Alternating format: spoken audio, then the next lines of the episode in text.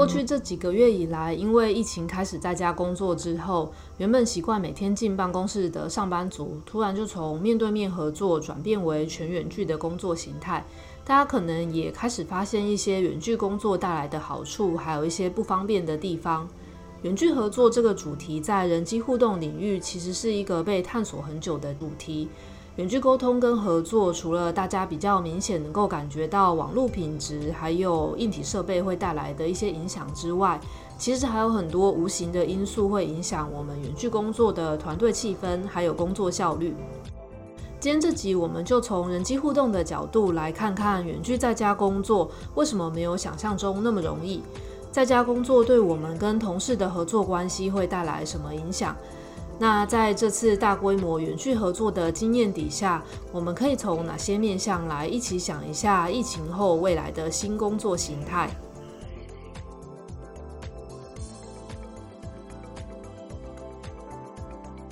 欢迎回到科技社会设计。这是一个介绍资讯科技如何影响我们每个人日常行为，还有人与人之间建立关系的节目。欢迎追踪我们的 IG，就能收到节目更新通知。我们先一起仔细回想一下最近在家工作跟同事的沟通情况好了。大家觉得跟以前在办公室比起来，跟同事们的关系有没有什么不一样的地方吗？我们在同事座位旁或是走廊的闲聊，现在都是怎么进行的？原本跟我们很密切合作的人，还有那一些比较没有紧密合作的同事，我们之间的互动方式在在家工作之后有没有什么变化？那你是刚加入新公司就开始远距吗？在完全都没有跟大家有面对面互动的前提之下就开始了远距合作，对你带来什么新的体验？又或是，如果你是公司的资深员工，有没有观察到远距加入的新人们跟以前你带领其他新人，他们认识公司的时候有没有什么不一样的地方？今天我想要跟大家分享微软研究团队他们一系列针对在家工作的研究。他们从疫情开始造成大规模在家工作之后呢，就开始了一连串针对内部员工远距工作的研究。那在这个系列的研究里，他们就点出了几个目前会在家工作会面临的挑战，还有未来新工作形态的可能性。在针对微软不同地区分公司的研究里面，他们就发现开大家开始在家工作之后，就有很多员工提到，特别需要创意类型的这类合作任务会变得很难进行。在各种不同的远距协作的事情里面，脑力激荡这类就是 brainstorming 跟产出新想法这一类型的事情，被认为是最难远距进行的。那接下来是像是规划啊、分享资讯，还有解提出解决问题这类，也是他们在全球各分部的员工里面都提到是很难远距顺利进行的。那这边呢，我想要顺便问问看大家，你们的团队目前是怎么样子进行远距的脑力激荡活动？有用到什么软体辅助吗？跟过去在办公室比起来，你们有没有观察到什么不一样的地方？我印象中，去年在一堂设计思考的课程中，我们是采用线上 brainstorming，大家就用 Miro 这个软体，M-I-R-O 这个软体搭配白纸还有 Adobe Scan。这个 app 来进行，呃，我们就是把我们的想法写在一张画在各个不同的白纸上面，然后接下来就用 Adobe Scan 扫描之后，直接上传到 Miro 这个共同的协作平台，然后大家就会在这个协作平台上面去分类各自的想法，然后再收敛我们想要产出的方向。在这整个过程中呢，我观察到远距带来的好处是可以直接把所有的内容都直接数位化记录下来，每一个人参与的程度也都蛮高的，因为一起共同编辑的时候，每个人的成果就会很明显的被摊在大家的荧幕上，那这就会鼓励大家尽可能要有一定程度的贡献，那这件事情对创意发想来说是一件好的事情，因为可以广纳大家的建议。但是远距带来的缺点就是，我们都看不到彼此的肢体语言，就很难让彼此去判断说各自对于哪一个想法有特定的偏好，或是谁其实不太认同某一个想法等等的。那这个也跟接下来我们要谈到远距可能会造成的决策困难有关。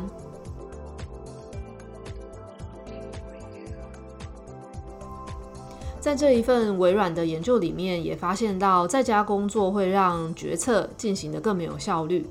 虽然说线上开会少了空间的限制，一次会议进行就可以容纳很多人同时在这个虚拟空间里面开会，这样子表面上看起来其实更能够广纳意见的会议，实际上其实是更难做决定的。线上开会呢，因为缺乏了很多非语言线索，像是肢体语言、表情、人跟人之间的物理距离等等的。那这一些缺乏的线索，就会让我们在线上开会的时候很难去察言观色。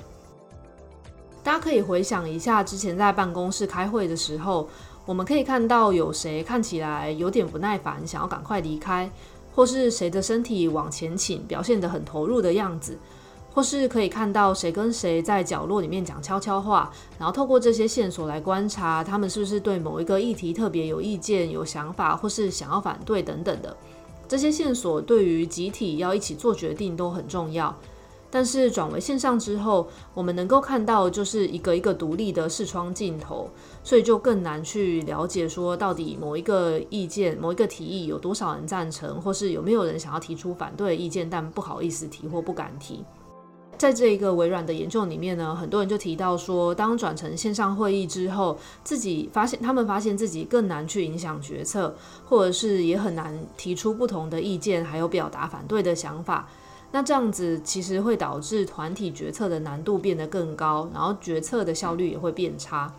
线上会议不只是更难做决定，也会让群体其实有更少的机会来听到大家不同的声音。特别是在人数比较多的线上会议，就会让本来比较少在实体会议里面本来就比较少发言的人更不愿意去发言，因为很难找到适当的时机点去插入话题。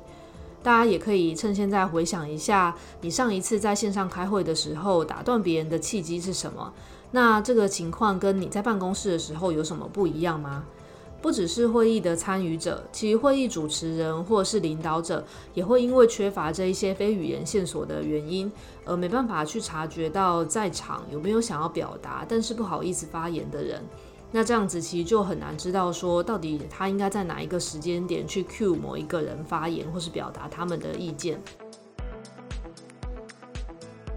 远距在家工作带来的另一个新问题，其实是闲聊的机会变少。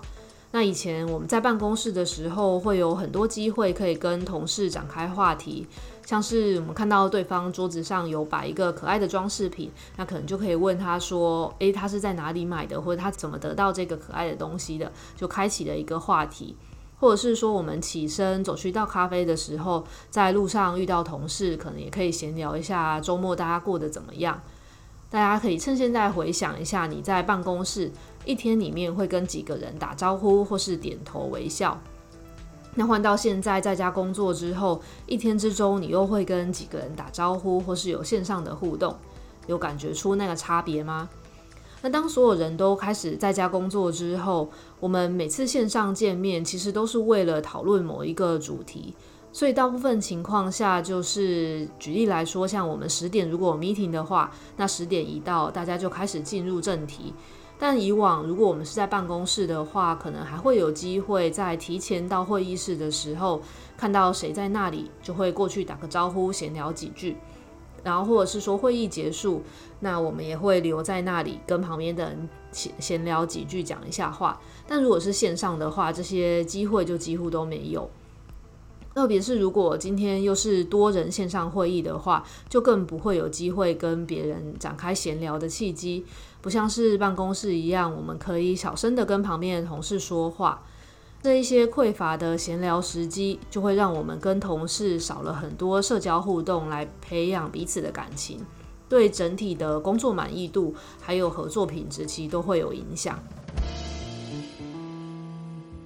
远距在家工作，对我们平常就很合作密切，或者是比较熟的同事们来说，也就是我们的强连接同事们来说，其实可能影响并不大。但是对于那些平常我们没有什么合作机会，就只是点头之交的同事，然后或者是说我们去办公室就只会跟他打招呼的那一些弱连接同事们来说，远距在家工作就很容易因为缺乏这一些闲聊的时机点，让我们跟这些本来就已经比较弱的连接关系的同事越来越疏远。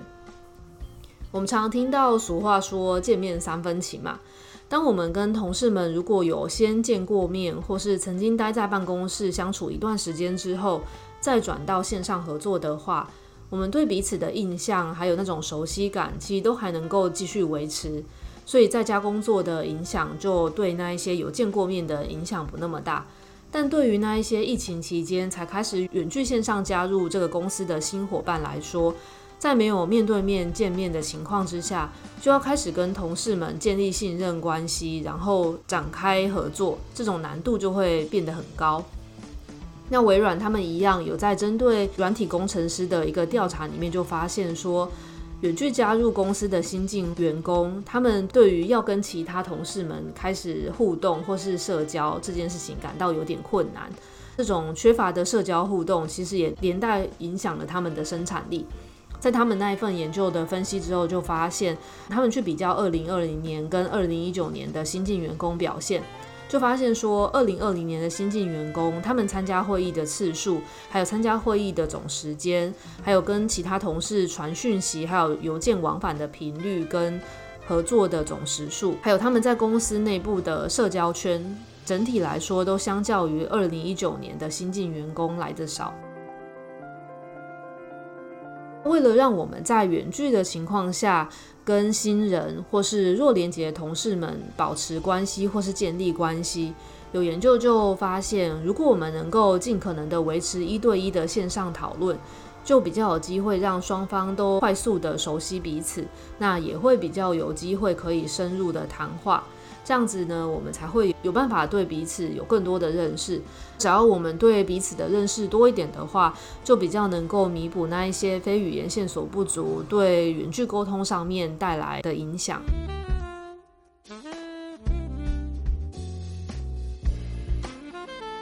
这一份微软的研究调查点出了未来半远距半实地的这种混合模式 （hybrid） 的模式，可能会是最适合让员工保有工作弹性，也可以维持跟同事们之间关系的新工作模式。但在这种与混合的模式底下，有哪一些工作类型是适合远距？那哪一些工作类型又是适合在办公室进行呢？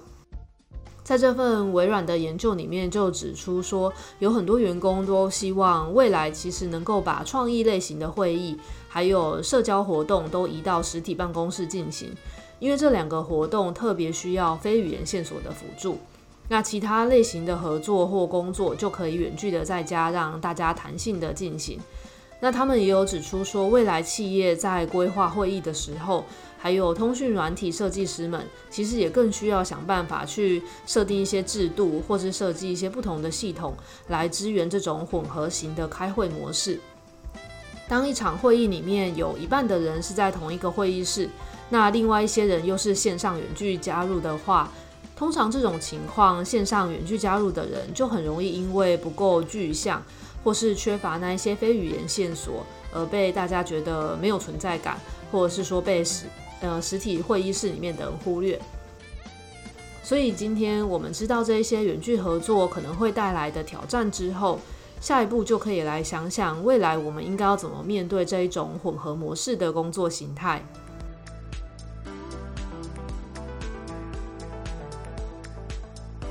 今天听完这一集之后，想要请你想一下，如果你是公司的领导者或是决策者的话。回想一下自己在线上会议的时候都是怎么观察在场每个人他们对于不同主题的看法？你有试过什么方式可以让每个人都有表达自己意见的机会吗？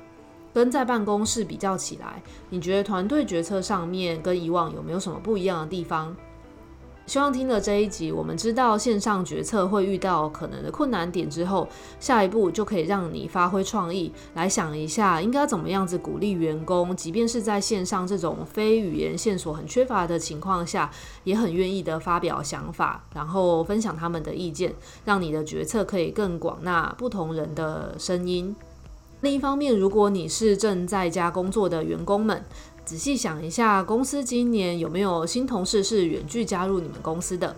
身为远距的新人，会比较难跟本来就已经有熟悉程度的同事们建立关系。